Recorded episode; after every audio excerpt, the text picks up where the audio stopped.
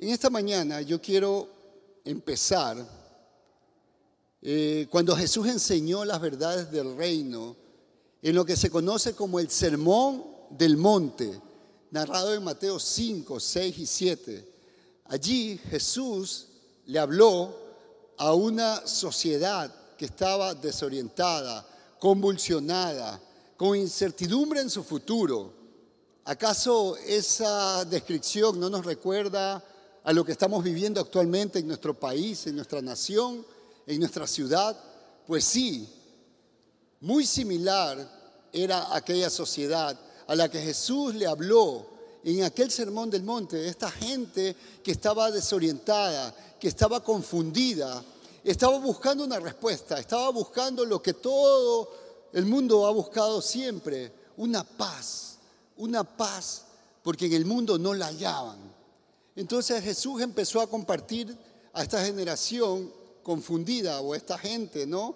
que se había aglomerado y empezó a hablar de las bienaventuranzas y también de los principios o las dinámicas del reino. ¿De qué reino? De su reino. Un reino que había empezado ya, porque Jesús apenas empezó su ministerio, lo primero que dijo, el reino de Dios se ha acercado. Por tanto, arrepentidos. El reino de Dios ya estaba instaurándose, pero la gente estaba tan ocupada, estaba tan eh, embargada en toda esta situación de problemas, de, de incertidumbre, de falta de paz, que no podía percibir el reino de Dios, ni al rey de reyes que estaba allí precisamente. Pues bueno, eso no ha cambiado mucho, mis queridos. Aquel, aquel día de aquel sermón, la gente se emocionó. La gente decía, wow, este Jesús habla tan bonito, habla tan bien, habla diferente, no es como aquellos que predican de otra forma, como si no vivieran la palabra. Sin embargo, muchos se emocionaron, pero pocos tomaron de verdad esta palabra, pocos vivieron esta palabra. Y bueno, mis queridos, eso es lo que Dios en esta mañana quiere que marquemos esa diferencia. Nosotros, la iglesia de Cristo, tiene que aprender a vivir en esa paz. No seamos como aquellos del Sermón del Monte que se emocionaron, que les entró por un oído la enseñanza, pero ni bien dieron la espalda, se les salió por el otro oído. Pues no, de eso no se trata, sino que el reino de Dios llama a ciudadanos de su reino y les da las características, les da las dinámicas, les da las conductas, cómo nosotros debemos movernos en el reino. ¿Por qué motivo? Porque el reino tiene un propósito y ese propósito es instaurarse, levantarse, fortalecerse y extenderse en un mundo de tinieblas, en un mundo donde no hay paz, donde fue quitado la paz porque entró el pecado y donde domina el pecado jamás habrá paz. El Señor ha venido a que nosotros tengamos paz en medio de un mundo atormentado, en un mundo que no conoce de Dios y obviamente jamás encontrará la paz. Pero la diferencia es que nosotros somos llamados a vivir en paz y de transmitir esa paz a ese mundo que tanto lo necesita. ¿Cuántos están conmigo y dicen amén? En este sermón, entre muchas cosas, habló de cómo sobrellevar ese disque enfermedad moderna, ¿no? que según los expertos, eh, pero en la Biblia ya nos habla que esta era una enfermedad de aquellos tiempos y es lo que se conoce como el estrés, la ansiedad, el afán. Y es así como Cristo les habló en Mateo 6, 25, 34, lo pueden leer allí, dice, yo les leo, por tanto os digo, no os afanéis por vuestra vida, qué habéis de comer o qué habéis de beber, ni por vuestro cuerpo qué habéis de vestir. ¿No es la vida más que el alimento y el cuerpo más que el vestido? Mirad las aves del cielo, que no siembran, ni ciegan, ni recogen en graneros, y vuestro Padre Celestial las alimenta. ¿No valéis vosotros mucho más que ellas? ¿Y quién de vosotros podrá, por mucho que se afane, añadir a su estatura un codo? Y por el vestido, ¿por qué os afanáis? Considerad los lirios del campo, cómo crecen, no trabajan ni hilan. Pero os digo que ni aun Salomón, con toda su gloria, se vistió así. ¿No hará mucho más, más a vosotros, hombres de poca fe? No os afanéis pues diciendo, ¿qué comeremos o qué beberemos o qué vestiremos? Porque los gentiles buscan todas estas cosas.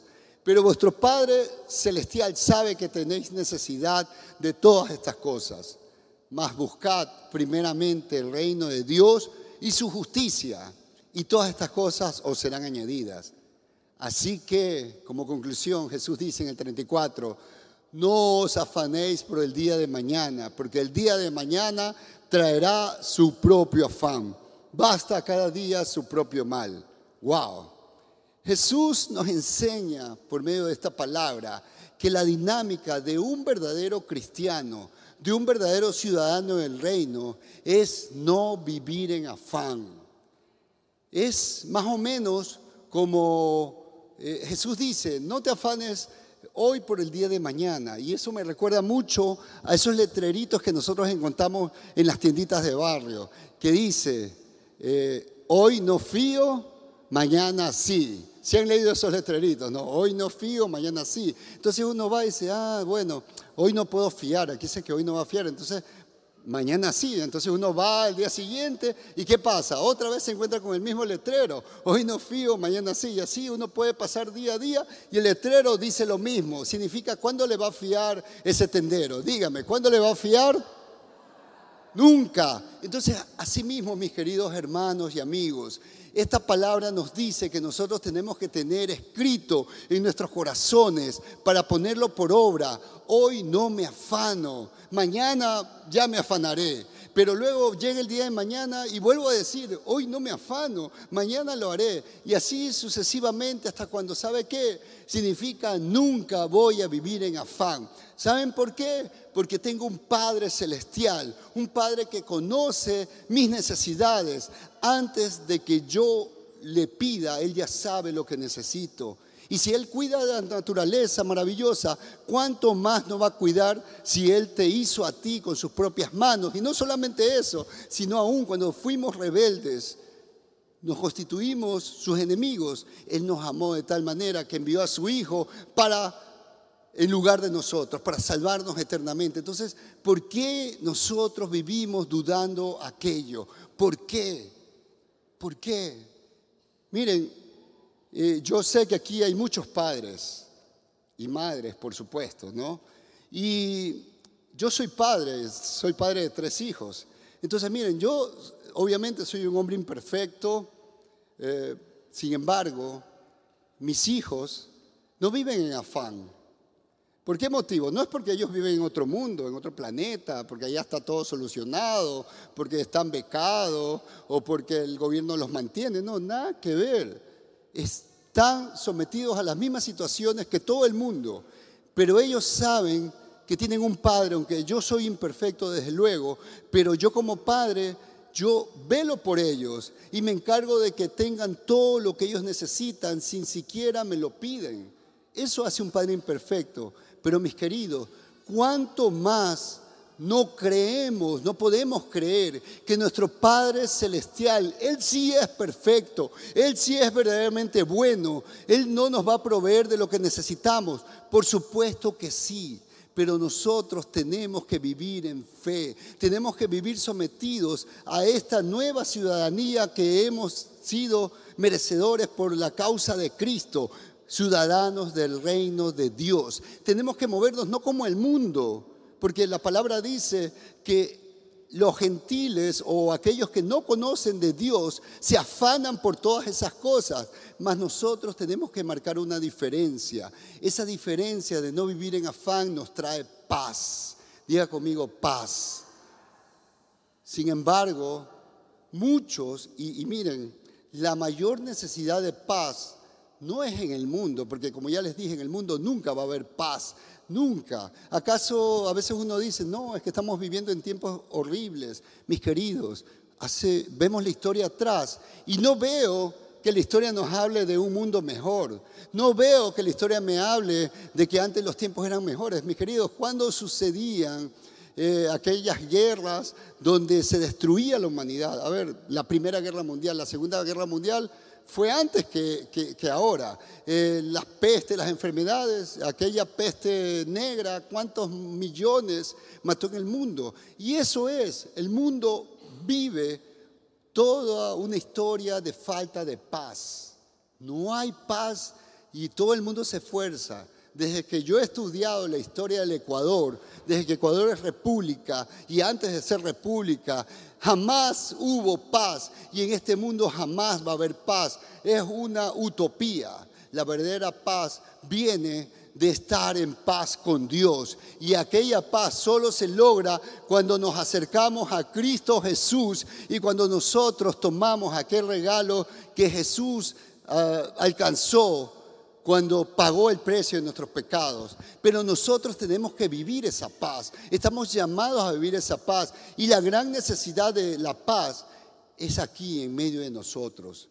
Porque mis queridos hermanos, cuando nosotros como cristianos no vivimos y no reflejamos esa paz, ¿cómo vamos a predicar a un mundo que vive en el mismo sentir que cuando no vivimos con paz? No marcamos la diferencia. Entonces el mundo ve, a ver, estos son cristianos, se llaman hermanos, van todos los domingos a los cultos, pero su casa es un campo de batalla Marido y mujer pelean como perro y gato. Los hijos parecen micos peleándose el uno contra el otro. Batalla campal. Cuando hay nexo en esa casa, wow, todo el mundo se viste de perfección, todo el mundo se ama, se dan la paz, se abrazan, se besan, pero ni bien acaba, empieza nuevamente la guerra, empieza el conflicto. Y aquí en aquel barrio a veces nos damos el lujo de no hablar con la vecina, con el vecino, con de verle al tiendero. Eh, imagínense cómo el mundo va a ver a Jesús cómo el mundo va a ver el reino de Dios cuando en, el, en medio de nosotros no hay esa paz. El mundo necesita de paz. ¿Dónde la va a buscar? La tiene que buscar aquí en medio de nosotros. Para eso Jesucristo estableció su iglesia. Esta iglesia debe tener las puertas abiertas para recibir al mundo pecador, al mundo que no conoce de Dios, al mundo que está afanado buscando respuesta. Y la verdadera respuesta está aquí. Pero para ello nosotros tenemos la necesidad de vivir en la paz de Cristo. Por eso hoy Dios quiere que nosotros entendamos cómo vivir en esa paz, cómo movernos en esa paz.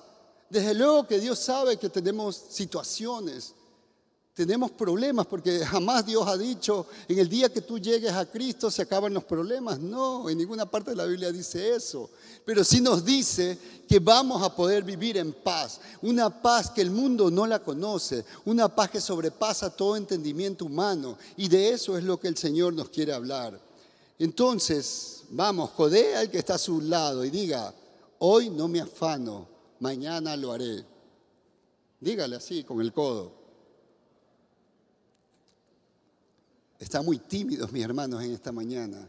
Ok, está bien, pero escuchen, por si acaso, el no afanarse no significa vivir en conformismo, no, de eso no nos está hablando Cristo. No, no nos está diciendo, ¿saben qué, señores?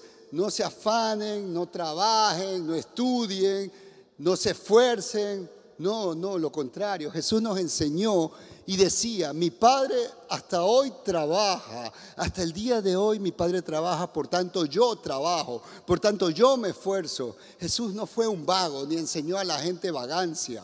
Jesús planificaba y el Señor planificó y por eso podemos estudiar el plan de la salvación nuestra, el plan de nuestra salvación. Es un plan que Dios hizo.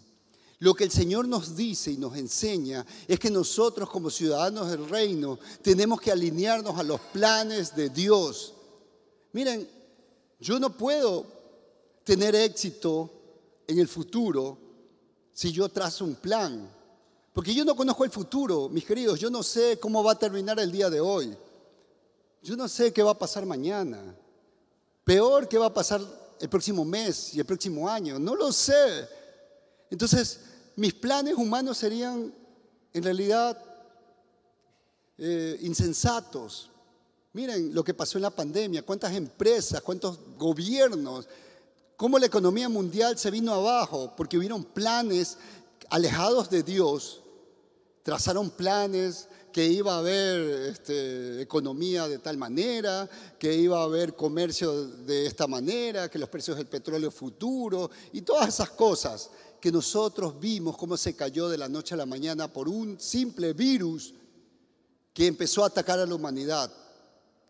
Entonces, mis queridos, eh, lo que Dios nos habla, que el verdadero éxito, el verdadero éxito es cuando uno planifica por medio del plan de Dios.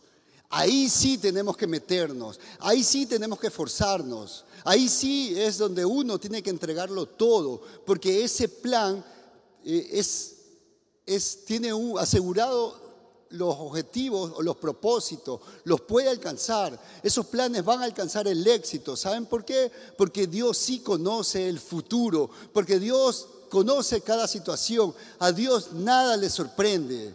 Entonces, lo que nos enseña la palabra, que nosotros no tenemos que afanarnos por lo que el mundo se afana, sino que nosotros tenemos que trabajar y, alinearnos a los planes de Dios. ¿Cuántos están conmigo y dicen amén? Es decir, siendo práctico, yo no me meto en problemas que Dios no quiere que yo me meta. Yo no me meto en deudas donde Dios no me ha dicho que me meta. Yo no me voy a lugares ni me relaciono con personas donde no está Dios de por medio. Eso significa, eso significa, mis queridos, porque lamentablemente los cristianos a veces nos volvemos expertos en tomar decisiones fuera de Dios porque creemos, bueno, me meto en problemas y Dios verá cómo me salva, cómo me saca. Pero mis queridos, nos perdemos una parte demasiado importante, que es vivir en paz que es disfrutar el reino de Dios, que es ser testimonio para los que no conocen de Dios, porque nos encuentran tan llenos de, situaciones difíciles, de estrés, de afanes, que no marcamos la diferencia. Qué diferente es cuando uno tiene la paz de Dios y la disfruta y uno en medio de un mundo confundido, un mundo afanado, un mundo estresado, un mundo que no conoce, pueden ver en alguien un, un efecto diferente. Y allí es donde la gente empieza a ser atraída como imán. Las iglesias están vacías, y digo vacías porque el mundo no viene a llenarlas, es porque no estamos reflejando esa paz que Cristo vino a enseñar. Por eso, mis queridos hermanos, es importante en esta mañana no irnos como aquellos que escucharon un hermoso sermón del monte, pero se fueron y siguieron viviendo eh, vacíamente, sino que nosotros hoy tomemos esa palabra que Dios nos quiere dar y apliquemos en nuestras vidas, la apliquemos en nuestros problemas, porque aquí hay un seguro, eh, un 100%, mejor decirlo, de personas que están viviendo conflictos, conflictos eh, familiares, conflictos matrimoniales, conflictos padres con hijos, hijos con padres, hermanos con hermanos, primos con primas y, y, barrios y toda una situación, aún dentro de la misma iglesia, a veces armamos conflictos y vivimos como el mundo vive, en lugar de vivir la paz que le corresponde a los que son ciudadanos del reino. Amén. Miren, hoy Dios quiere darte una receta de cómo ah, vivir esa verdadera paz. Así que yo los animo, tomen apunte de esta receta. Y esa receta está en Filipenses 4, del 4 al 9. Vamos a leer, Filipenses 4, del 4 al 9. Dice la palabra, regocijaos en el Señor siempre. ¿Cuántas veces? Cuando vengan los domingos, cuando sea discipulado, cuando haya nexo, cuando todo nos vaya bien. La palabra nos dice, regocijaos en el Señor siempre. Y luego dice, otra vez digo, regocijaos, regocijaos. ¿Qué significa regocijaos? estar alegres. Sigamos. vuestra gentileza, escuchen, vuestra gentileza sea conocida de todos los hombres. ¿De cuántos? ¿De los que me caen bien? ¿De los que están en mi nexo? De todos, así es. Por nada estéis afanosos, sino sean conocidas vuestras peticiones delante de Dios en toda oración y ruego, con acción de gracias y la paz de Dios, miren, como consecuencia, y la paz de Dios que sobrepasa todo entendimiento, guardará vuestros corazones y vuestros pensamientos en Cristo Jesús. Pero la receta no termina. Dice, en esto pensad. Por lo demás, hermanos, en el 8, por lo demás, hermanos, todo lo que es verdadero, todo lo honesto, todo lo justo, todo lo puro, todo lo amable, todo lo que es de buen nombre, y si hay virtud alguna, si algo digno de alabanza, en esto pensad. Lo que aprendisteis y recibisteis y oísteis y visteis en mí, esto haced. Y el Dios de paz estará con vosotros. ¿Cuántos dicen amén? Amén. Y bueno, y si no apuntaron la receta, acá les voy a hacer un resumen. Cuatro puntos. Primero, primer ingrediente, regocijaos en el Señor, regocijaos en el Señor. Mis queridos, quitémonos la cara de un limón mal partido, ¿sí? Porque así a veces andamos. Eso, ¿Se han visto esos limones cuando lo parten mal? Horribles se ven y son ácidos. Y lo peor de todo es que ni botan jugo, ¿no? Porque lo partieron mal. Entonces, así a veces andamos, ahí con cara de limón mal partido. Pero ¿Cómo vamos a, hacer, cómo la gente se va a acercar a uno que dice ser cristiano, ser ciudadano del reino, pero que anda con una cara eh, de pocos amigos, que anda con una cara de antisocial, que solo anda eh, eh, refunfuñando, anda de un mal carácter? No, la palabra dice que tenemos que gozarnos, no solo gozarnos, sino regocijarnos. Es decir, nuestro rostro debe reflejar alegría, felicidad. Y usted me va a decir, pero hermano, es que no en todo momento se puede. Por supuesto que ya hablamos de que hay problemas, pero ¿saben qué? Hay un secreto para ustedes y para mí. Cuando yo lo entendí, pude cambiar rotundamente mi vida. El mundo es decir, los que no conocen del Señor, los que se dejan guiar por el plan de este mundo, que está guiado por el príncipe de este mundo, que es Satanás, que, que, gobierna a través de los gobiernos, de los reinos de este mundo. Acuérdense que Satanás vino y cuando quiso tentar a Jesús le presentó los reinos. En este caso diríamos los, gobiernos del mundo. Más o menos lo pudo llevar así a lo que hoy se llama la ONU, ¿verdad? Y le dijo, si tú me adoraras, yo te daré todo lo que me pertenece, porque le pertenecen, mis queridos. Entonces no tenemos que sorprendernos. Este mundo tiene una agenda satánica, planes diabólicos de destrucción. Entonces nosotros como ciudadanos del reino, la palabra dice, vivimos en el mundo, pero no somos de este mundo. Nosotros no obedecemos esos planes, no seguimos esas agendas. Nosotros seguimos la única agenda, que es la agenda de Dios. Pero muchas veces nos afanamos y nos metemos en eso. ¿sí? Entonces, obviamente ahí no podemos regocijarnos. En, en la agenda de Dios hay un final feliz, porque al final de este libro dice que nuestro rey gana. Y no solamente que gana, sino que nos lleva a disfrutar de esa victoria por la eternidad. Entonces es allí donde uno tiene que enfocarse. En este mundo tendré aflicciones, pero Jesús venció y tengo asegurada mi victoria. Entonces, pase lo que pase, suceda lo que suceda, ocurra lo que ocurra en este mundo, yo tengo asegurado mi destino eterno. Si salgo por esa puerta, puedo ser víctima de un sicariato, de una bala perdida. No lo sé. Ahora, bueno, este, muchos ahora dicen que eh, por accidente los mataron, que el sicario se equivocó y lo mató, que no era él. Bueno, no sé, ¿no? Em, eso no es tema de discusión en este momento. Pero lo que sí les digo, mis queridos, tenemos que vivir con esa seguridad. Si yo en el siguiente hora me toca partir, yo sé a dónde voy por la eternidad. Y esa es mi confianza. Y así se caiga el mundo, así venga una nueva pandemia, así se caiga el dólar, sube el dólar, así venga el BRICS, el nuevo grupo de, de naciones poderosas o lo que sea.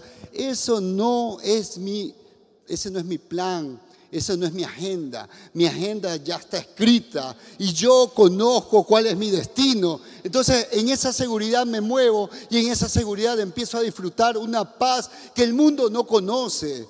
Porque Jesús dijo, no temáis aquellos que te puedan matar y después de matar nada más te pueden hacer, que pueden matar tu cuerpo, pero sí temed aquel que puede colocar tu vida por la eternidad en el infierno. Y el único que nosotros debemos temer es al Señor. Y cuando tenemos paz con el Señor, ya lo tengo todo. Todo lo demás, dice la palabra, me será añadido cuando yo me mueva en los planes del Señor. ¿Y cuáles son los planes del Señor? Estamos viviendo en eso. Esta iglesia fue hecha por Dios para cumplir un plan. El plan es de que nosotros seamos luz y sal para esta ciudad, para que nosotros seamos testigos fieles de Jesús en medio de este mundo, en medio de esta situación. Es allí donde nosotros como iglesia de Cristo tenemos que ser testigos.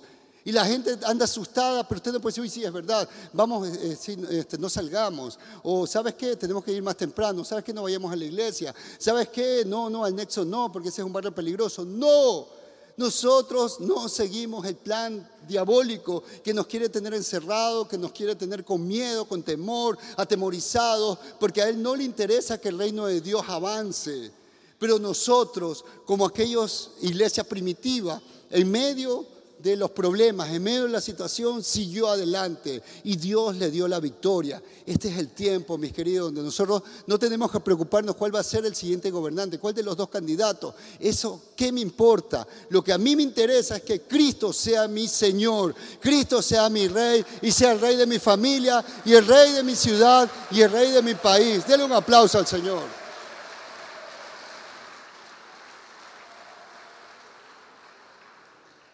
Segundo ingrediente, por nada estés afanoso. Mis queridos, tenemos que dejar esa mala costumbre que yo la dejé y cuando la dejé marcó una gran diferencia. ¿Y cuál es esta? Escuchar o ver las malas noticias de este mundo desde que, desde que me levanto hasta que anochece.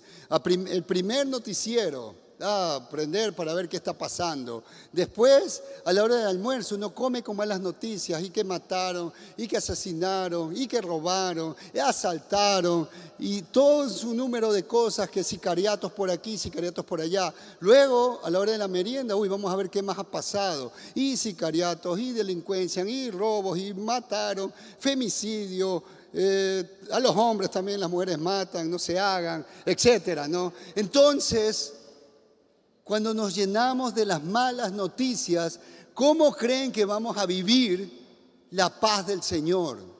Si estamos inyectándonos las malas noticias que este mundo quiere que nos las comamos. Y miren, que ellos, que, este, este, todo el sistema mediático que usa Satanás quiere ya ser como normal las malas noticias. y a mí me da coraje santo cuando escucho a, un, a uno de estos periodistas un poco más, no, no un poco más, sino realmente mofarse de la desgracia de otro. Cuando, por ejemplo, salen noticias como dice, por Gil le dieron vire. Yo, Dios mío, ¿qué se trata eso? Y nosotros escuchando, nosotros los cristianos, cuando sabemos que a ese que le dicen Gil y que le dieron vire, se trata de un alma que va a la eternidad, al infierno, porque no los alcanzamos porque como iglesia de Cristo estuvimos enredados y estuvimos igualitos que el mundo, afanados, sin paz. Y ese Señor no buscó la iglesia porque estaba buscando respuesta en el mundo, como el mundo lo hace. ¿Cuántas veces nosotros caemos en lo mismo, mis queridos? Buscando lo que el mundo busca, buscando, uy, tengo un problema, ya, ya sí oré, pero ahora me toca ir a buscar respuesta en el mundo. Y voy tocando una puerta, no me la cerraron, voy acá y entro en desesperación, pastor, ore, ya no puedo más, este, tengo, tengo problemas, tengo esta situación, ya no puedo más. Pero mis queridos, si hubieras entendido así el, el sermón del monte, vivieras ese sermón, no estuvieras en eso. Es tiempo de volver al principio a tomar la paz que el Señor nos está dando. No nos afanemos, no nos llenemos de malas noticias. Llenémonos en cambio de las buenas noticias que sí están en este libro. Comámonos las buenas noticias de tapa a tapa. Hagamos estudios bíblicos, eh, pero no por solamente estudiar, por aprender, sino por vivirla, por decir, quiero ser lo que este libro dice, quiero ser lo que mi rey me dice que tengo que ser, tengo que moverme conforme a la dinámica, porque si soy un ciudadano del reino, tengo que ser un ciudadano del reino, tengo que tener una conducta de ciudadano del reino. No puedo seguir yo en mi, en mi misma familia con conflictos, matándome con mi mujer y mi mujer matándome a mí mis hijos no me hablan, yo tampoco les hablo a mis hijos. ¿Qué es eso? Eso es el reino de Dios. Entonces por eso la gente nos mira así como que están locos estos manes, o sea, esos hermanitos, porque no se está moviendo el poder de Dios, porque no permitimos que el Señor se mueva a través de la paz de Cristo. Entonces el Señor hoy nos quiere dar ese mensaje. Tercer ingrediente, pensad en lo verdadero, en lo eterno. Es decir, ya dije, en la palabra. Pensemos en las promesas de Dios. Cuarto, haced según lo que Jesús hizo y segamos ejemplos a los demás. Mire, el Señor nos mandó a ser discípulos. ¿sí? ¿Y qué es un discípulo? Ir y hacer discípulo. Esa es la gran comisión.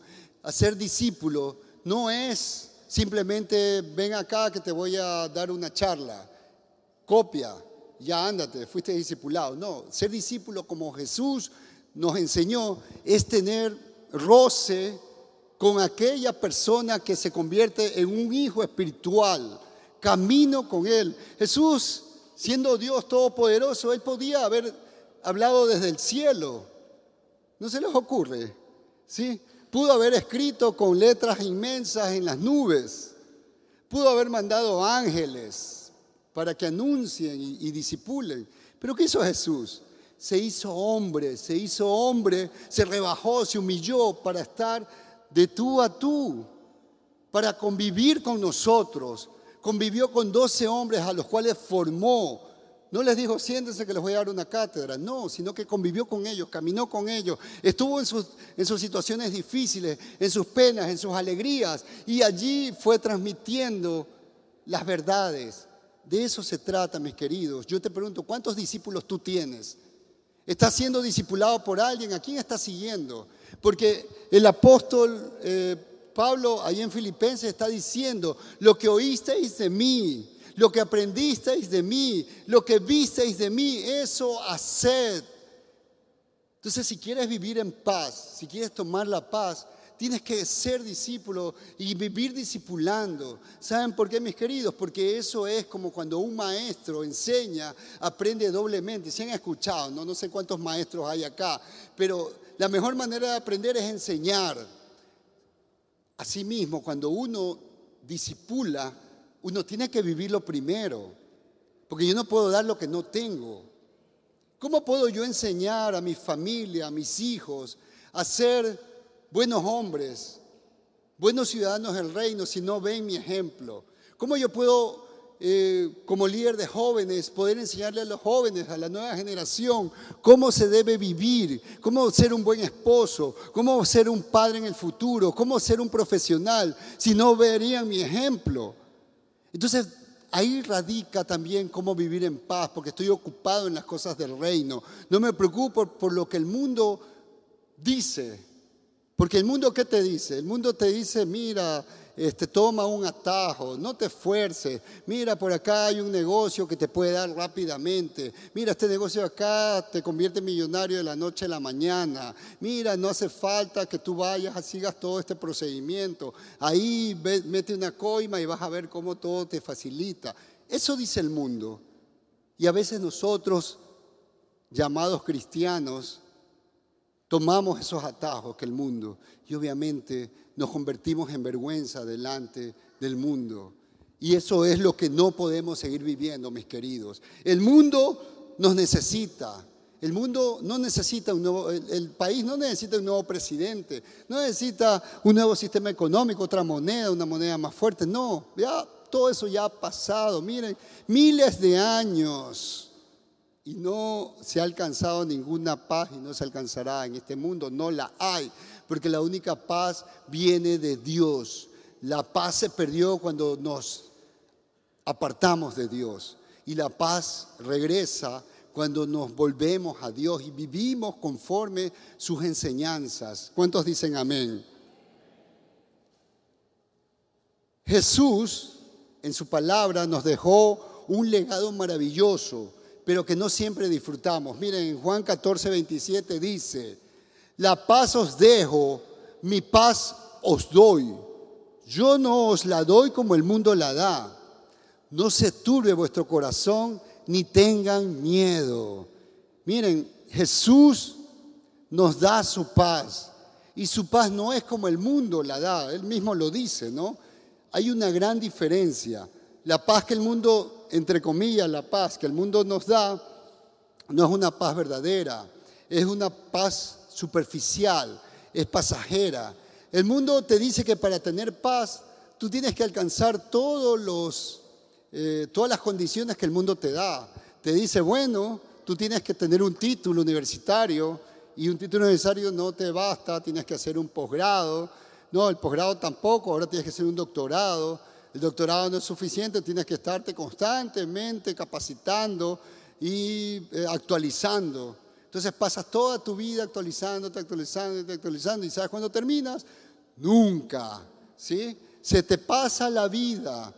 Bueno, y si otro dice, no, no, yo no voy a ir por ese camino, en cambio yo quiero tener una libertad financiera, entonces yo voy a ser un emprendedor. Muy bien, excelente. Entonces el emprendedor empieza y abre un negocio y le empieza a ir bien, abre un local, qué bueno, ahora voy a abrir otro local. Y luego dice, no, ahora necesito tener una cadena de locales porque me está yendo súper bien.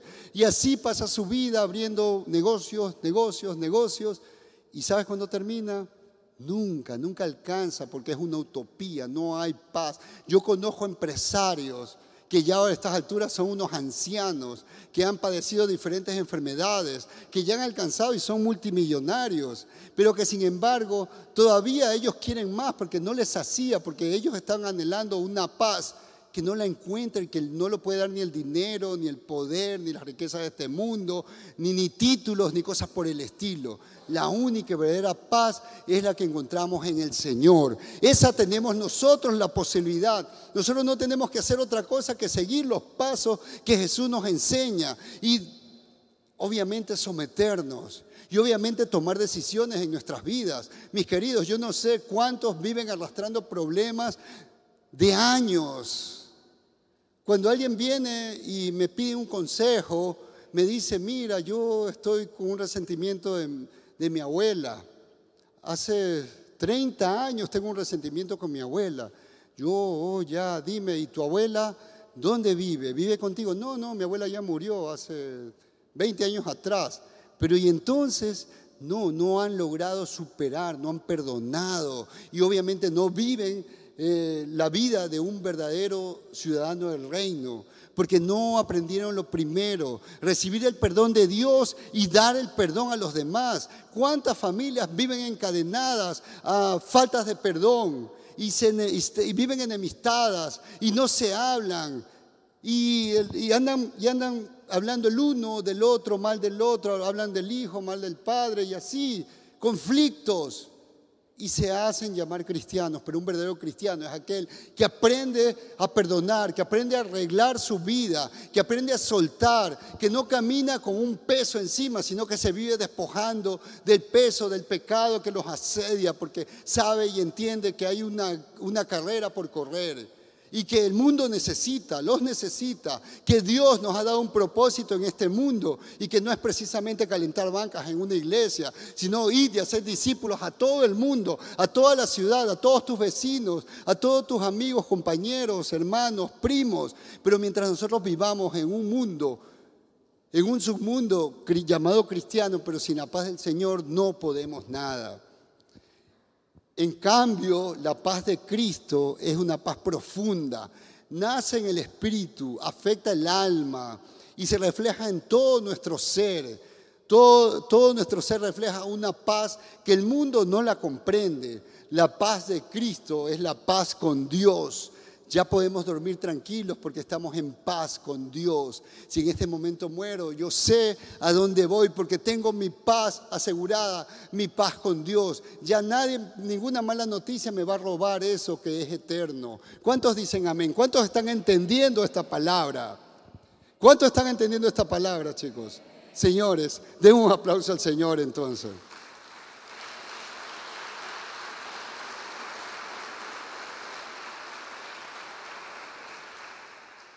Miren, hay una frase que el mundo emplea, la paz se alcanza con la guerra, o también no hay paz sin guerra. Y bueno, yo sí estoy de acuerdo con eso, pero les digo algo, la guerra por nuestra paz ya fue ganada. La ganó Cristo Jesús en la cruz del Calvario. Así que celebra hoy tu paz, porque Cristo conquistó tu paz. Cristo ganó tu guerra. Cristo ganó mi guerra. Amén. Amén. Celebre con alegría, mi hermano. Regocijaos, regocijaos, regocijaos en el Señor, en esta palabra que el Señor hoy te da. En aquel momento que Jesús hablaba a sus discípulos, mi paz os dejo y todo lo demás, eh, los discípulos estaban desesperados. Era el momento tal vez más oscuro en que estaban viviendo los discípulos con Jesús, porque Jesús iba a partir y aquellos no sabían qué iban a pasar, de qué sería de ellos. Entonces Jesús les dijo esta palabra. Y ahora tal vez muchos de nosotros estamos en situaciones similares, sentimos que Jesús no está con nosotros, sentimos que hay muchas cosas que nos han acontecido. Sin embargo, el Señor previamente les había dicho algo que es lo que marca la diferencia con el mundo. En Juan 14, 15, Jesús le dijo, si me amáis, guardad mis mandamientos. Y escuchen, esta es la clave. Y yo rogaré al Padre y os dará otro consolador para que esté con vosotros para siempre. El Espíritu de verdad al cual el mundo no puede recibir, porque no le ve ni le conoce, pero vosotros le conoceréis, le conocéis, porque mora con vosotros y estará en vosotros. Esa es la gran diferencia, mis queridos. Aquellos discípulos aún no habían recibido el Espíritu Santo de Dios, porque el Espíritu Santo no había venido todavía, porque Jesús todavía no había pagado el precio del pecado en la cruz. Pero cuando Jesús alcanzó la victoria, nos dio el regalo de su Espíritu Santo que ahora mismo se mueve en medio de nosotros. Es el Espíritu Santo de Dios el que nos permite comprender de que nosotros ya no somos de este mundo. Nos da esa convicción, esa certeza, esa claridad. No dudo de que yo le pertenezco a Cristo y que estoy en este mundo pasajero con un propósito eterno y me muevo en ese propósito. Mis planes se alinean a los planes de mi Dios. Ya no me afano por tener riqueza y el Señor me añade, porque cuando busco primeramente su reino, Él cumple su palabra. Entonces tenemos que cambiar, mis hermanos, una vez más, una vez más estudiando esta palabra. No nos movamos por alcanzar eh, aquellas cosas que deberían ser añadidas, sino al revés. Volquémonos a hacer planes en Dios. Mis queridos, no nos metamos en deudas que Dios no nos manda meternos. No nos metamos en problemas donde Dios no nos manda meternos. Miren, ya para ir terminando, eh, les prometo, eh, quiero solamente marcar una gran diferencia entre una persona que se movió sin la paz del Señor aunque caminó con el Señor, miren, ojo, caminó con el Señor, pero aún no había venido el Espíritu Santo y por tanto él todavía no había experimentado todas aquellas palabras que Cristo les había dado. Y vemos el contraste, cómo se movió antes de el Espíritu Santo y luego ya con el Espíritu Santo. Y para no hacerlo largo lo voy a resumir. Estamos nada más y nada más, nada más y nada menos que hablando de nuestro querido Pedro. ¿Cuántos no nos parecemos a Pedro, no? Pero bueno, de eso no se trata. Miren, aquí en Mateo 26, el verso 69 en adelante, eh, ahí solo apúntenlo porque no lo vamos a leer porque es un poco largo, pero miren, solamente en resumen, Jesús había sido tomado preso por los principales judíos y estaba eh, siendo injustamente eh, culpado. Y Pedro, como cuando no, Pedro echó el, bacán, se metió ahí a esa casa del sumo sacerdote y estaba en el patio. Y dice que vino una criada y reconoció, oye, tú también eres de Jesús, tú eres un discípulo. Pero Pedro, aunque había dicho unas pocas, unos pocos eh, minutos, horas tal vez, le había dicho, Señor, yo no te dejaré. Sin embargo, en ese preciso momento, sin vivir la verdadera paz de Dios, porque no tenía el Espíritu Santo todavía, Pedro se llenó de miedo y no lo negó una vez, sino tres veces. Tres veces porque una segunda criada lo reconoció, otra persona lo reconoció y al final dice que lloró amargamente porque recordó aquellas palabras que Jesús le dijo. No te jactes, que hoy mismo me negará tres veces. Mis queridos, ¿cuántas veces no hemos negado al Señor con las actitudes que tomamos? Las actitudes que muchas veces tomamos demuestran que no confiamos en el Señor y lo negamos, tomamos malas decisiones, tomamos pésimas decisiones. Por ejemplo, ahora estamos en un momento de, de problema dentro de esta ciudad, de inseguridad, y tomamos decisiones como que, uy, no, por la seguridad, yo no voy más al, nexo. No voy a participar en el nexo, no, no, porque eso es peligroso. O no voy a ir más a la iglesia hasta que pase todo esto. No, mis queridos, es allí donde más tenemos que ser activos, buscar el reino de Dios para que el mensaje llegue a estas personas que están eh, delinquiendo, que están eh, siendo eh, problema en medio de nuestra sociedad, que están trayendo la inseguridad. Ellos están aferrados a eso porque no ven otra cosa y piensan que de esa manera van a alcanzar una paz, van a llevar a, a su familia o a su sociedad a otro nivel, cuando no se han dado cuenta de que han caído en garras de Satanás. Pero bueno, volviendo a nuestra historia, este mismo Pedro, ya en el libro de Hechos, de Hechos de los Apóstoles, eh, en, en el verso, perdón, en el capítulo 2, versículo 13 al 16, dice, ellos fueron, ya la historia, para resumirlos, ellos fueron llenos del Espíritu Santo el día de Pentecostés y hablaban en diferentes lenguas. Y cuando las multitudes lo vieron, y estamos hablando de que judíos venidos de otras partes, gente principal, les empezaron a burlar, decir, uy, están borrachos. Pero en cambio, Pedro, ya lleno del poder del Espíritu Santo y lleno de la paz de Dios, no, no tutubió en decir las verdades a estas personas y denunciar aún que ellos habían sido los responsables de la muerte de Cristo. Y llenos de poder, eh, Pedro se levantó, dio un discurso y acusó a aquellas personas. Y aquellas personas recibieron un mensaje que los llenó de temor y dijeron, wow, ¿qué hemos hecho? ¿Qué tenemos que hacer ahora entonces? Y ahí fue donde Pedro dijo, pues bueno, arrepiéntanse y reciban y sean bautizados y reciban a Jesús.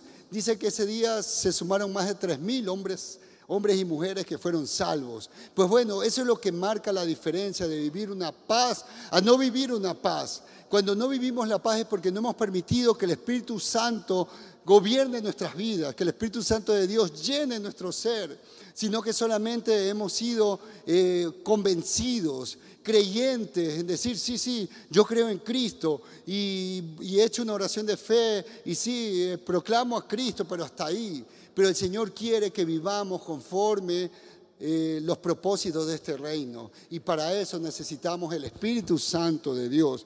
Porque el Espíritu Santo de Dios, cuando se mueve en ti, produce frutos. Y entre esos frutos está, nos dice en nos dice la palabra en Gálatas 5:23. Mas el fruto del Espíritu es amor, gozo, paz, paciencia, benignidad, bondad, fe, mansedumbre, templanza. Contra tales cosas no hay ley. Por tanto, nosotros somos llamados a movernos en el Espíritu Santo que nos convence y que nos cuida y que nos lleva, nos asegura entender la palabra de Dios. Eh, si estamos entristecidos, pues el Espíritu Santo es nuestro consolador. Él es el que nos va a traer el recuerdo de la palabra de Dios y nos va a asegurar dónde está nuestro destino y no nos va a permitir que las cosas, las malas noticias de este mundo nos gobiernen, nos metan en afán, nos metan en estrés. Así que mis hermanos, en esta mañana vamos a comprometernos con el Señor en tomar esa paz que viene de Cristo, esa paz que el mundo no conoce, esa paz que el mundo necesita, pero esa paz que ni nosotros mismos hemos estado viviendo conforme la palabra del Señor.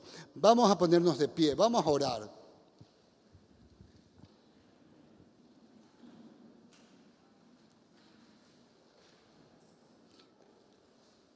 Amado Padre Celestial, en esta mañana, Padre, Tú nos has desafiado por medio de tu palabra una vez más a tu iglesia. Nosotros reconocemos, Señor, de que no hemos vivido conforme la descripción que tú nos diste de cómo debe vivir un ciudadano del reino. Confesamos, Señor, que hemos vivido afanados, que hemos vivido, Señor, llenos de, de estrés, de desesperanza que no nos hemos diferenciado a la gente que no te conoce y hemos estado tocando puertas que no nos corresponden. No hemos confiado plenamente en ti, Señor, y hemos traído conflictos a nuestras vidas. No vivimos la paz ni conmigo mismo. Y he traído conflictos a mi familia. Le he hecho la vida imposible a mi esposa, a mi esposo, a mis hijos. En vez de ser luz en mi trabajo, he sido tinieblas, porque he traído división, he traído problemas, me he unido a, a personas conflictivas, en vez de traer la paz, Señor. Y por eso en esta mañana, Padre, tomo tu palabra, Señor. Y te pido, Espíritu Santo de Dios, que me llenes, que llenes mi vida Oh, gran promesa de, Jesús, el consolador. Ven, consuela nuestras vidas. Te necesitamos. Llénanos de tu poder. Llénanos de tu consuelo. Llénanos de tu palabra para poder vivir en paz, aún en medio de las tormentas de este mundo. Hoy, Señor, yo te pido por mis hermanos, por sus situaciones, por sus conflictos, que esta palabra quede sembrada en sus corazones y surta fruto, surta efecto real, Señor. Allí donde había división, hoy pon unión, Padre. Allí donde había problemas no resueltos, hoy se resuelven, porque cada uno toma la decisión valiente de creerte a ti de tomar la decisión de resolver las situaciones. Y tu Espíritu Santo guíalos a toda verdad. Hoy, Señor, te damos a ti toda la gloria, toda la honra y toda la alabanza. Amén, amén y amén. Amén, amén.